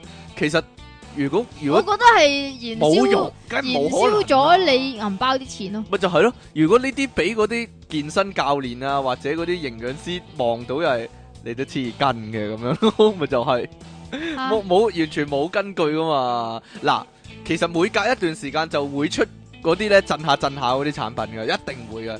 即係兩誒、呃五年前就係嗰啲震震腰帶，近來就係嗰個震震板啊嘛。標榜咧就係、其實你唔使喐嘅。嗯，你企喺上面就得噶啦，或者你帶住佢嚟震就得噶啦，咁樣係啊啦，，就仲可燃以睇電就可視以添減。到脂肪噶啦嘛。但係其實咧，新聞透視咧嗰、嗰啲嗰啲節目啦，每嗰啲特輯啦，或者啊鏗鏘集嗰啲唔啦。係啊，嗰個有好大個選字嗰個雜誌啊，嚇，佢每次都會講呢啲係冇效噶嘛，係啊，佢但係每次又都會咁講。但係。又好多人都會爭住去買㗎就嘛，永遠都有人買噶嘛，咪就係咯，就係嗰啲人有錢又肥，咁所以佢就諗，誒，不如唔我係做㗎，唔啲嘢肥點都做啲嘢唔啦。係好肥嗰啲先至都會用㗎。好你你冇睇到咩？其實嗰啲廣告咧，即係譬如嗰啲腰帶嗰啲廣啊告咧，企上去唔係唔係，即係用即係扎住嗰條腰帶嗰個 model 咧，都唔係肥㗎嘛。其實咪唔，其實咪冇說服力咯，應該揾個超肥嘅人用，跟住用完就瘦啦，咁先係啊嘛。嘿，係因為嗰啲節目、嗰啲嗰啲特輯啊、新聞特輯啊，次次都話咧，其實係部機喐啊嘛，唔係咪你就係咯喐啊嘛，咁咪你就係點會咯瘦啫？部機就會瘦咁樣嘛。又或者咧，唔係啊。啊呢個叫做陣陣減肥腰帶咧，佢咪係咁有個摩打咁樣咪喐，咁、啊樣你啲脂肪咪喐下喐下咁樣嘅。其實唔會 走噶。唔 係啊，咁其實咧，咁我咪即係想同嗰啲人講，咁你揾兩隻手拋下拋下自己啲脂肪，其實其實都係同一個效果嚟啫嘛。有冇女？啊人個胸太多脂肪想減咗佢咧？咁你就幫佢我拋又下幫佢拋下啊下㗎嘛拋下咁樣。 哈哈哈！總之就係咧，嗰啲肥仔肥婆咧，如果想減呢肥啲真嘅係衰格嘅。係啊嘛，咁佢哋一定會花錢買好多減肥產品噶，又唔使做運動，又可以瘦嗰啲，總之就唔想借喐。但啊其實又或者係好迷信減肥藥咯，係咯又或者減肥藥咯係誒節食咯，即係直頭係唔食嘢你咯。有冇聽過最誇張嘅程度去到邊咧？有啲人話嗰啲減肥藥食咗咧，嚇係會 wing 下 wing 下嘅。嚇？會令到你個身體弱咗嘅，但係你就會瘦咯，因為咁就係因為你個身體弱咪就咗，係所以你咯就瘦啦。咪就係搞弱自己身體佢咯。話佢個個食咗之後好似神志不清啊，wing 下 wing 下，又冇食肉啊咁樣啊。咁其實唔食肉咪食菜哈咯，哈哈哈，其實嗯即係冇食嘢嘅意 欲。係啦，佢原來咧嗰個嘢咧就係嗰個藥啊，就係令你咧係個身體好弱，就冇冇想食嘢嘅衝動啦，咁係就咯會瘦啦咁樣喎。都傻嘅，但我覺得嗰啲分分鐘係其他藥物嚟噶，但係個副作用就係冇食肉啊，就會食菜啊，咁啊會唔會呢？ 你想講啊？即係即係嗱，譬如有啲高血壓藥嗰啲啊，嗯或者心臟病藥嗰啲都係噶嘛，你食咗類之似後啊，就唔想食即嘢係啦，嗰個副作用嚟係咯，咯，咪所就以咪係。所以咪就係你食嗰啲藥其實係即係即係令你令到你唔想食係嘢啫，咯，其實可能個個主要作用係唔想食嘢，但係個副作用就會變咗你低血壓咯。類似咯，咪就係會咁咯係咯，好恐怖啊！如果你咁諗，即係我我為咗我唔想喐而瘦，所以就冒生命危險去做呢嘢，結果就好多人咧食減肥藥多得滯就就拜拜就係咯，就瘦咗， 就真係有生命危險啊！我想講，哎呀，所以如果你要減肥嘅話，應該用啲咩方法咪咧？就係其實減肥係唔使錢噶咯，吓，仲慳咗錢添。如果如果你唔係正確嘅話，喎你減肥你要錢喎。聽講你近排又買咗啲嘢嚟減肥啦，我唔係買嗰啲嘢嚟減肥，我買嗰啲嘢係練習，練係習啦。其實減肥係唔使錢，如果你係最普通嗰只，你落落街跑步你唔使錢噶嘛，吓，或者你食少啲嘢，唔單止唔使錢，你仲慳咗錢添，係咪先？如果你係肥嘅，係因為食好多零食嘅，咁你唔食零食，其實你慳咗錢噶嘛。咁有癮喺度嘛，咁點算先？唔知啊，封咗個嘴咯，揾釘書機咔咔咔咁釘住咗個嘴咯。 嘿呀，咁我想講嘢咁點啊？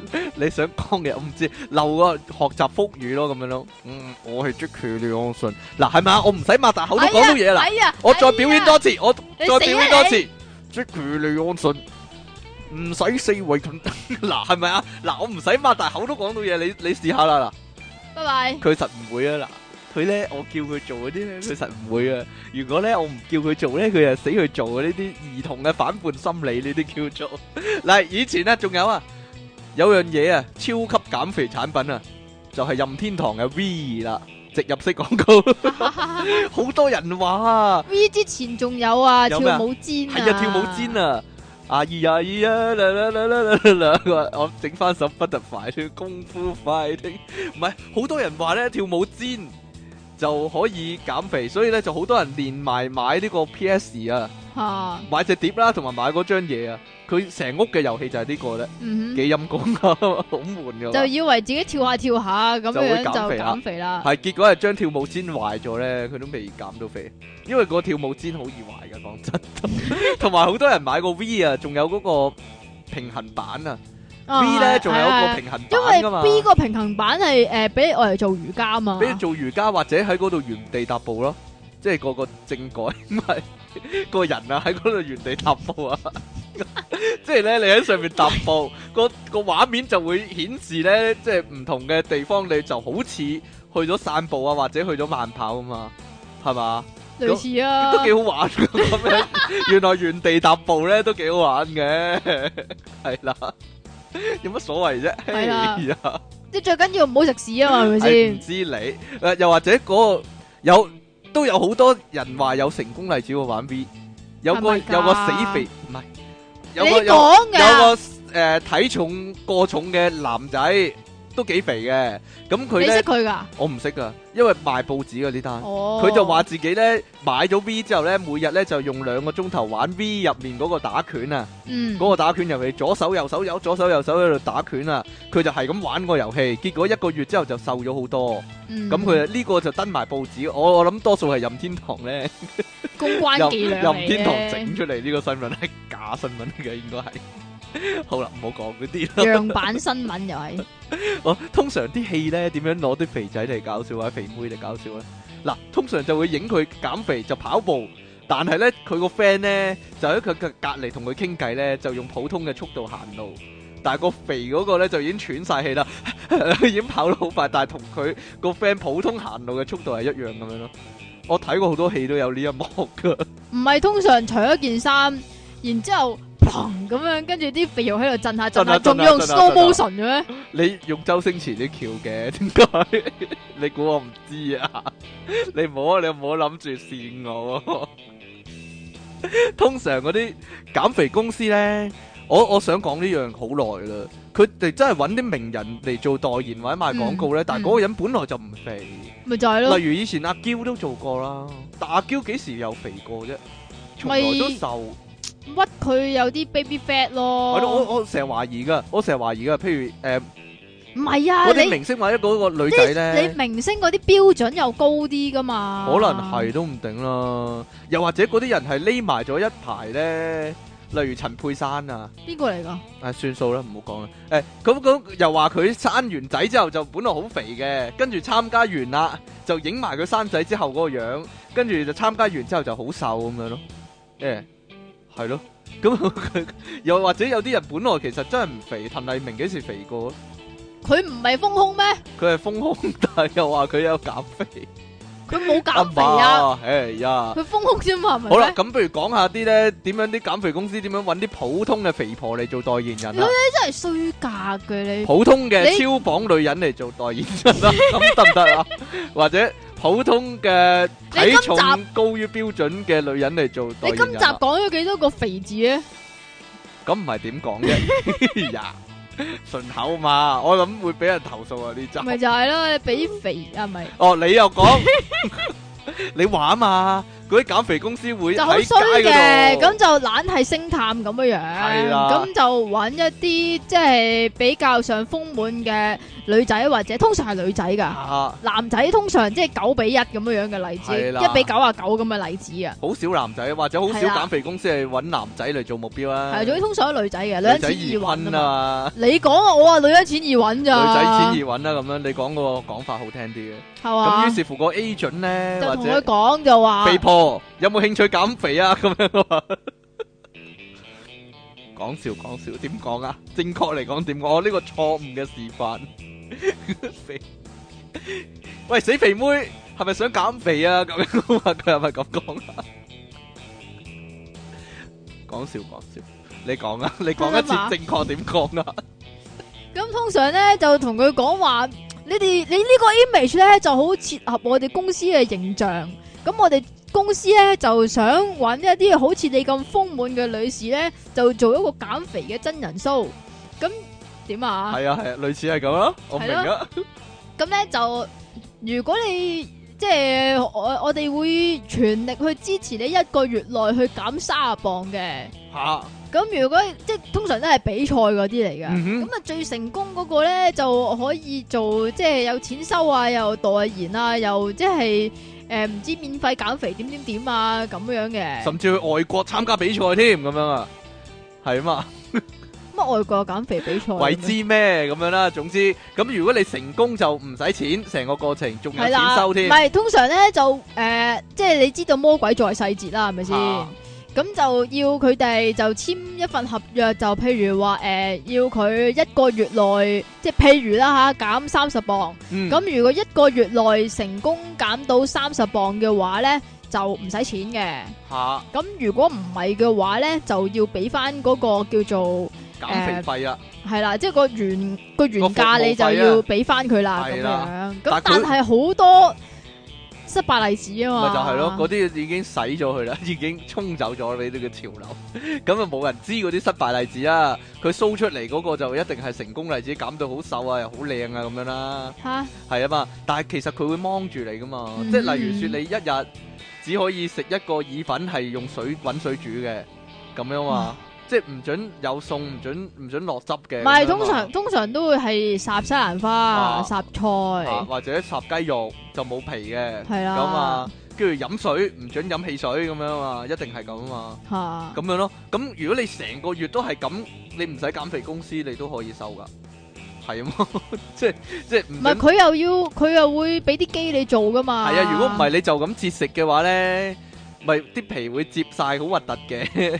哈哈哈， 你有冇睇過係啲咩相啊？啊係咩即？係個肥肚腩啊！如果如果瘦翻咁，佢咪好巢嘅，即係嗰個皮嗰、個係嗰皮啊，我墮咗落嚟，墮皮呢啲叫。喂，呢個又可能題外話啦。啊點樣啊咁如果有啲誒三百磅嘅大肥仔，咁嗯。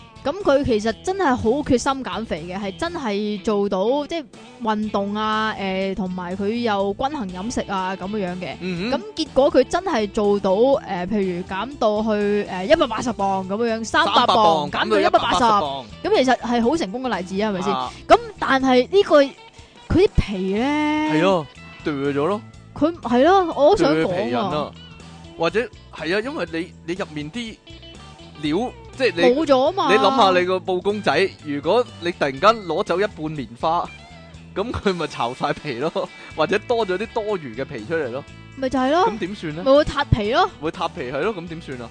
唔係我聽講咧，如果你係做運動嚟到減肥咧，啲皮膚會回復彈性咧，咁就慢慢緊緻翻，咁係咪先？如果你係節食嘅話咧，因為你冇運動啊嘛，嚇咁啲皮膚就唔會有彈性彈翻埋啊嘛。咁你有咧，人咁講過，我係好緊緻噶啦，哈哈哈係啊，我非常緊緻噶，冇皺紋噶，係啊。哈哈哈哈哈 喂喂我喂，都有講過話多即係多做運動嘅係人係會冇皺紋啊嘛。係啊係啊，但係多咗啲皮，我哋做咩好咧？即係好易俾人掹咁， 點樣收埋咧？真係真係驚啊！真係，唔係啊！啲人多話咗啲皮咪去做皮草 咯。哈哈哈！哈啲人話就係減肥中心嗰啲機咧，照下照下嗰啲咧，就係、幫你收翻啲皮啊，就幫你收皮啊，即期幫你積咗塊皮出嚟啊。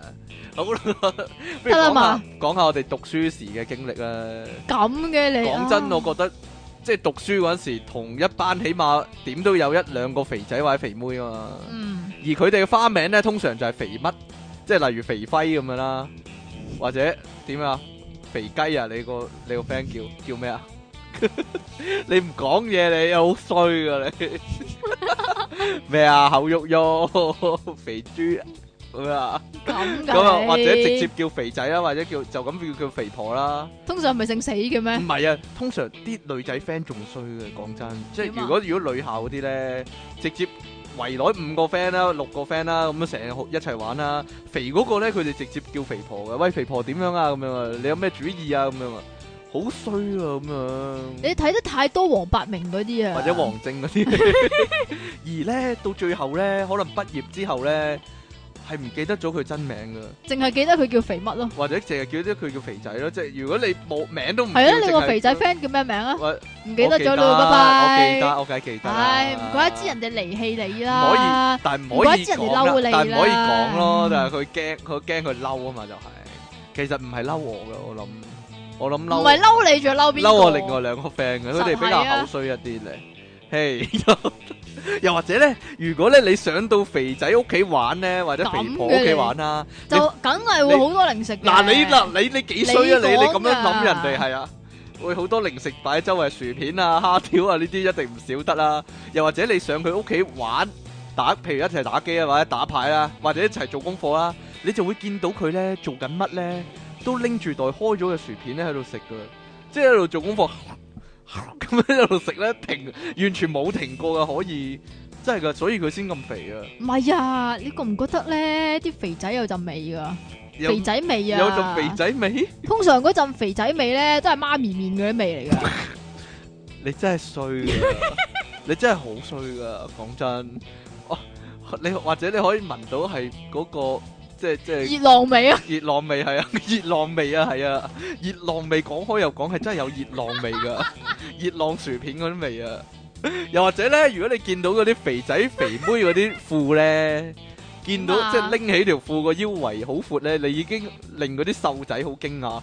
哇！你條褲咁大嘅，咁大條嘅咁樣，又或者已經成為朋友之間嘅熱話。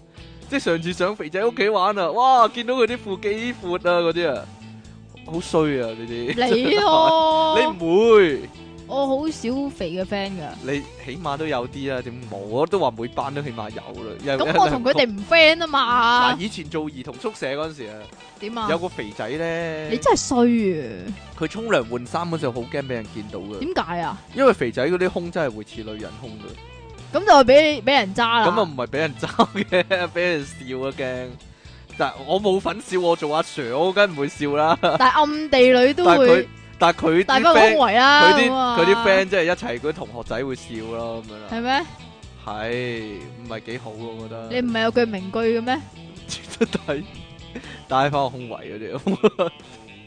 好，你講下呢個女校嘅生態，或者咁男女嘅校嘅生態。男女校嘅生態嚟嘅，男女校嘅生態啊男女校，如果啲成班同學啦。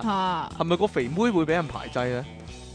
不如你講講啊，唔唔一定會排唔擠，一定。會排擠㗎。但係呢、個講呢真樣嘢就係一定會發生啦。如果個肥妹嚇俾人發現咗，佢暗戀班上面某個靚仔男同學，嚇。係啦，唔一定靚仔嘅，唔一定係男同學 Dạ. 係啦。啊，某個男同學咁咁先呢算個啦肥妹點咧會，咁就肯定會俾人魚死嘅，或者俾人發掘啦？哇！你咁肥，你學人中意人咁樣啊？真係衰格啊！講得出呢句你啊你但係你係咪想講呢句先？我唔係想講呢句喎，你想講咩啊？通常魚咧係個男仔會中魚嘅，即係係啊係啊係啊係啊係啊！即係個肥妹會令到嗰個男仔好好老尷嘅，係個肥妹會被令到個男仔俾人笑啊！即係啲 friend 咧，佢啲 friend 咧，譬如佢係好有型咁樣啦，嚇啲 friend 就話你啊靚仔啦，吸引到個肥婆啦咁唔樣，係啊，通常如果咧。如果誒嗰個已經係校草嚟嘅，嚇，喂咁好正常啊，係咪先？啊嗯係女都冧噶啦。嗯咁但係有有咁唔係咁多校草噶嘛，即係唔係咁多人好似你咁靚仔噶嘛。唔係啊，我我即係你我知道你都好多肥妹係冧你嘅，好唔係多啊好我好諗多肥妹溝你噶我諗起一樣嘢，嘛，我諗起一樣嘢好多女啊溝你噶唔係啊嘛。佢你嗰自己講啦，好多女溝你噶嘛。係嗰個男仔 friend，嗰男仔嗰啲 friend 點咧，啊？如果見到肥妹喺附近咧，就會你你老婆啊，你老婆 啊咁樣嗰個你咯，或者人哋等緊你啦，你條女等緊你啦，咁樣啊，好鬼賤格。我冇做過呢咁嘅嘢啊，係你話信唔信啊？我唔信咯，算啦咁。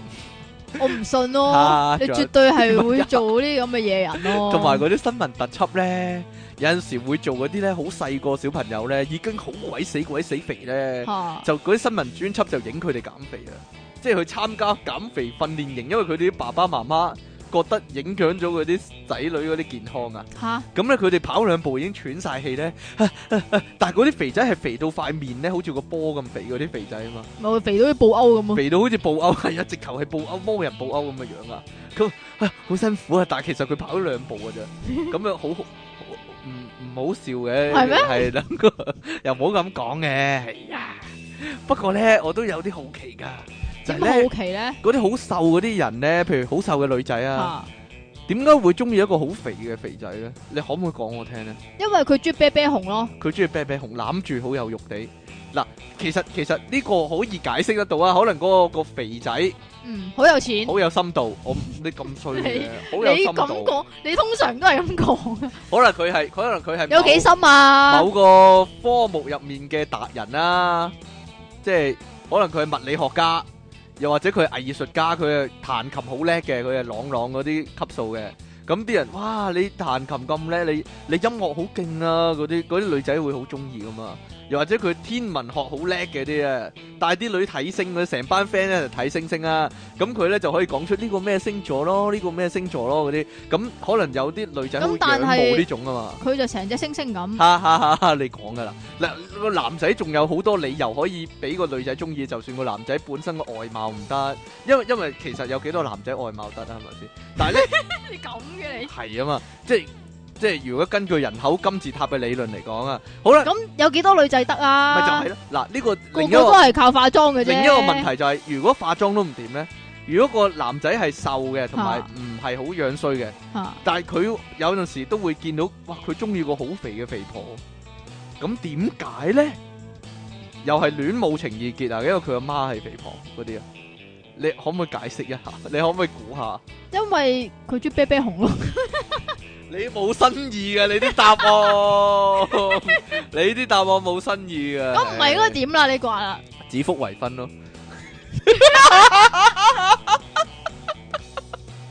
咁下集唔使講啦，呢、個題目唔使講啦，講晒咯，又講翻呢啲，又講翻以前，又又使唔使講我中咗蛇毒嗰個故仔啊？唔好講啦，哎呀，不如我哋講下啲肥仔減肥成功嘅例子咧。嗱，阿即奇嘅理論嚟講啊，嗱，如果個肥嗰、個男仔咧細個係好肥嘅。 我講唔知點解通常都發生喺男仔身上係啦嘅，但係女仔咧都應該有嘅，但係就唔知點解就好似少啲人講系咪啊？即系即系十幾歲或者十幾歲以下啦。嚇。本來細個係一個肥仔嚟嘅，嗯可能喺同學之中咧都係俾人笑嘅。嗯，但係呢，佢突然間發育年齡呢，可能中三開始突然間飆高，就去到成米幾兩米咁高啦。兩米高，兩兩米高啊恐怖 啲，咁咁啊啊，一百七十 cm 咁高啦。咁突然間好高啊！咁一百佢八十幾先算高佢喎，啲肥肉呢，亦都咧均勻地分配翻啦，咁就變咗大隻咁啦就，變咗靚仔啦又。係啦，系啦，咁有啲例子，呢啲咁嘅例子呢，其實可能有啲人都會，即係有啲人嘅身邊都有呢啲咁嘅例子啊。啊即係本來你高過佢嘅，啊即係中一二嗰陣時你高過佢嘅，佢係肥仔又肥又矮嘅，嗯，但係突然間中三四呢，暑假翻嚟呢之後，哇！突然間你岳高頭先望到佢啊，嗰種啊。即係 即係點解會咁啊？跟住佢嗰個又即刻靚仔晒，有好多女仔中意喎，咁樣喎，即係可以話係點啊？醜小鴨突然間變咗天鵝咁啊嘛！啊啊成功例子咧，例如說即期嘅偶像啦，唔係，其實佢都唔係好肥嘅係啊啫，但係就都俾人叫肥仔明嘅以前，肥仔明係啦，阿黎山，佢細個都係得少少肥仔咁樣啦，咁大個又就誒、呃反彈變翻冇頸咁樣啦，你 都知我講呢啲啦。唔係啊，另外咧，好愛國嗰個温兆倫生咧，佢都聲稱自己係咩細個係肥仔嚟㗎。有冇想睇先？又冇想睇喎，不過我記得好記得咧，佢以前咧上阿阮硬個節目咧佢，自己講嘅，佢自己講嘅，佢話咧佢細個嗰陣係一個好肥嘅肥仔嚟嘅。嚇喺屋企跳繩咧，撲親咧暈咗，咁樣 跟住大個咗咧又好瘦啊，因為佢面長長咁啊嘛，你從來想象唔到佢係肥仔嚟噶嘛。嗯好啦，另外仲有個近來大熱啊，Big Bang 啊， ，Big Bang 電嗰腦大爆個炸，點啊？韓國嗰個 Big Bang 啊，即係同我哋同我哋一樣啦，都係型男組合啦，吓。即係人哋神魔塔見親啊， Big Bang 嗰啲，即係字樣都係啦，見親大爆炸都係啦，即係型男都係嘅都係型嘅代表都嚟係有型㗎啦嘅代表，係啦，潮人可以話係。，又或者係西面嘅代表嘛 Big Bang 邊個啊？你估唔到啊，又係個樣又好瘦係最靚仔嗰個係咯阿喂 Top，塊面佢係最索最削嗰個，即係佢係叫做啲人話佢嗰個叫做五官啊，係啊好黃金比例㗎嘛，嗯，係靚仔嘅五官，係啦。咁但係咧，佢以前細個係咧，金正恩咁噶， 真係噶，我睇翻冇金啊正恩個樣，你俾翻啲相我睇咧，有啲金正恩塊面好多肉噶嘛。吓。其實講真，真係減肥咧，塊面係最最美先瘦噶，即係好係咯，多點 V 面法咧？即咪就係係咯點點整翻 V 塊面你都咧？呢知個係一個啊學問嚟嘅，好多可能肥啊佬啦、吓，佬啦，佢哋減肥好成功喎。嗯，個身瘦咗喎，但係個塊面咧都係仲係漲漲地噶，即係塊面係好難瘦噶。嚇、你唔好摸我塊 面，搞我，點樣先整得到塊面都瘦埋咧？真係，所以理論上嚟講咧，金正恩瘦咗係靚仔嘅應該。嗱，佢又係韓國人啊嘛，雖然嗯北韓啊，咁 但係佢係肥肥地啊嘛。如果佢瘦咗咧，佢嗯佢就有韓國人嘅輪廓。嗯，應該係型嘅，可以加入 BigBang。如果南北韓統一嘅話，係嘛？超唔理人 佢嘅都佢係北 band 係咪咁啊？不理人。 不過都有失敗嘅例子㗎，減咗肥咧，即係同個肥定瘦無關嘅，原來係同個樣有關嘅。唉，不如你講個例子我唔啊！講啦，算啦超，唔講唔講咯， 唔講唔講咯，即係。好似你咁不咯，過好啦，我覺得好啦。不過咧，肥定瘦咧就唔係話個樣嘅問題，係健康嘅問題。啊，好多人咧減咗肥之後咧，佢話咧最大嘅感覺就係咧個膝頭哥啊輕鬆咗啊，都係噶，係啦，所以咧呢樣嘢咧關乎到你個生死啦，係同埋關乎到你關節嘅係啦健康噶，關節嘅健康，因為同埋仲有你個肺容量咯，係啦，因為上樓梯咧係比平時咧係承受五倍嘅重量噶。好啦，唔好唔好賣咁多廣告， 雖然我背坊間嘅廣告好多都背得出。係嘛？不過我講真啦，如果唔想節食又唔想做運動咧，其實冇乜可能減到肥 咯。講真，最健康或者最最普通嘅方法就係、咁點啊？你使唔使講下自己啊？我唔使啦，即係唔講到我啦到我真係瘦到到瘦到碌竹咁樣，瘦到鄭丹瑞嗰陣時我就講啦，即係減肥嘅經歷嗰唔啲。係啊喎，佢瘦得嚟有肚腩噶肥喎，翻咯，所以我咪話佢即係瘦咗咁多年都肥啦，依家阿黃毓民都係啊，係咩？你唔覺嘅咩？佢出道瘦嗰陣時啊，好係啊瘦啊瘦嘛。到碌柴。你而家睇翻佢近來，嗰啲訪問，即係你都依然覺得佢係瘦嘅，但係其其實係肥好多啊我直嘛。頭漲咗，我覺啊得。咁人哋又有少少健康唔知啊，嘅問題咧，近得，肥佬啊呢度啊咁啊，都係肥埋咯。即係近得大舊嘅人多，你係咪想講啊 啊？！你真係多嘢諗啊！你真係多諗頭啊！你啊， 好啦，出體傾送出減肥妙計喎， 到你啦，我就要送減肥妙計，你睇下你，你嚟點啊，啊你！嚟啊，即係其送出食極都唔肥方法，你真係羨慕死人啊！真係呢啲嘢，即其利讓神唔會肥騰騰爆炸私人相，咩哇事啊？我覺得我啲詩越嚟越好啊！真係，我真係出本詩集，你估有冇人買啊？會唔會有人幫揾我？如果我出本詩集，會唔會有人幫我拍戲啊？啦，即係冇嘢啦，算啦， 因為出本書就可以拍戲啊嘛！依家吓吓誒諗係得啊過，諗得過，嗯，我都出本想啊爆。炸詩集啊！咁我出咩啊？你出嘢啊嚇，咁啊渣，即係咩啊？鬼知咩你啦？唔唔係我寫，今日冇我寫啦。係啊，唉前排有人同朕話朕俾人踢咗要臨兵，雖然朕唔知係咩嚟，但都應酬下，咁咪即刻大嗌臨兵鬥者皆陣列在前咯。點知俾人秒喎，朕想踢方唐棘同曾積奇，不如你哋示範下臨兵係屈，然後放上網嚟睇睇。即奇離岸神，冰水照頭淋，好耐冇出場嘅，令你大嘔特嘔得荷蘭橙上。你真係有啲諗頭啊，荷蘭餐臨兵鬥者皆陣列在前，你都諗到你真係。好啦，喂， 你唔好收埋我啲信啦我邊度有，啫喺度啦。兩位靚仔主持，你哋好啊，你都係靚仔主持喎。係啊。佢話近排無線係咪好興嗰套《末女》呢？我諗即期應該上呢個節目，好俾佢翻下身喎。由於佢啲爛 get 非常之爛，所以要令佢學習點樣搞好。咁應該爛 g 大翻身喎、搞啲好有質素嘅 g 有見及此，我好希望即期可以拍第二輯《末女》，即期離岸神翻身好頭痕啊！少見見上。好啦，另外呢，仲有個減肥嘅方法可以介紹下。兩位半肥瘦嘅節目主持人，你哋好哦。首先有單嘢要反映一下，就係點解薯仔網嗰邊冇更新到第一百四十四集呢？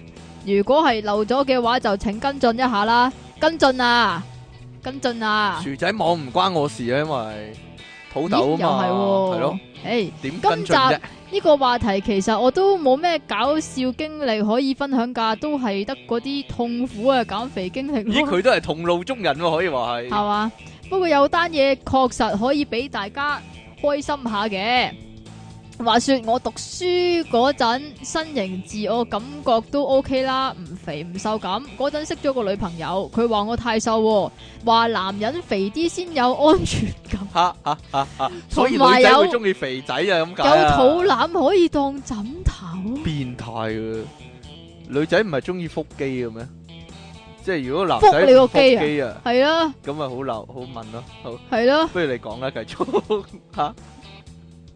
點啊？你又諗啲咩食字嘢啊？我俾你食咗啊，冇嘢啊你俾我食！咗啦！哎呀，唔好意思啦你個人真係衰啊！吓。繼續啦，咁我就為咗佢放棄咗原本嗰個自我感覺良好嘅身形，開始搏命增肥啦。結果半年之後，我真係成功增肥，雖然未完全變成一個肥仔，但都比之前肥咗唔少啦。可惜喺我肥咗冇幾耐之後，佢就同我分手咯，仲要一直都冇辦法瘦翻，而且後嚟仲肥咗唔少添。開心嘢就分享到呢度啦。今次問題簡單啲，請問我一共講咗幾多次女朋友呢？即其離岸神瘦得好沙塵，搞笑出體傾，減肥冇得傾。第六次來信最近都仲係忙到黐肺，所以今集寫少啲，諗緊要唔要寫翻長啲個名，但又唔怕俾人話我抄人哋。不過再長都應該長唔過出體傾嗰度啦，哈哈。結果都係。唔知改咩名嘅神秘小魚上，逆襲的金吉人咧，好耐冇寫信嚟啊！啊，逆襲的金吉人啊，你快啲寫信嚟啦！唔係我哋以為你死 咗啊！哈哈喂哈哈，都有嘅有個陰謀論咧，話咧啲女咧係咁叫個條仔咧食肥啲啊，跟住咪冇人溝到嗰條仔咯。最近你啊，有我冇條聽過呢個嘢？最近我條仔先同我講咗個偉論啊，乜嘢啊？佢同我唔係佢咧，即係我就成日都話鬼佢啊嘛，太肥啦個唔肚係腩個肚腩啊，嚇佢個肚腩咧係唔知點解嗰嗰個車胎咧係永遠都離唔開嘅，嗯咁但係佢有胸肌噶嘛，嚇但係但係就淨係得個車胎嘅啫嘛。嗯咁我話叫佢啊，好心你減下車胎啦，你你食少啲又好，點都好啦，你個車胎真係好核突啊，咁樣咧。跟住佢話，唉，好啦，咁我減啦。咁跟住我就好開心啦。跟住咧，不過佢話，不過咁啊，如果我減咗肥咧，又靚仔喎，咁啊好多女埋身啦，咁啊好，咁我自己又覺得好煩喎，咁啊費事俾咁多威脅你啦，咁所以我都係唔減啦，咁 咯。幾搞笑啊！你條仔都我我如果我病咗，佢可以頂一頂呢個字幕 我都啊啊啊啊啊啊啊！我都同我老婆咁講，只不過你都黐 筋嘅。 好啦，今次電腦大爆炸嘅節目時間咧，又去到呢度咯噃。大家咧記得 like 一 like 咧，我哋嘅新專業啊，喺 Facebook 上面咧有呢個出體傾 and 即其離岸神嘅專業啊。係啦，好專業噶，係啊，咁你 你哋 like 咗之後咧，我哋咧就會好開心啦，就係、咁多啦， 好啦唉，總之見到我哋嗰啲都拉拉啊啦吓。 ，like 一 like，like like 啦，係啦，咁我哋去到呢度啦噃，係咁先啦喎，拜拜拜拜。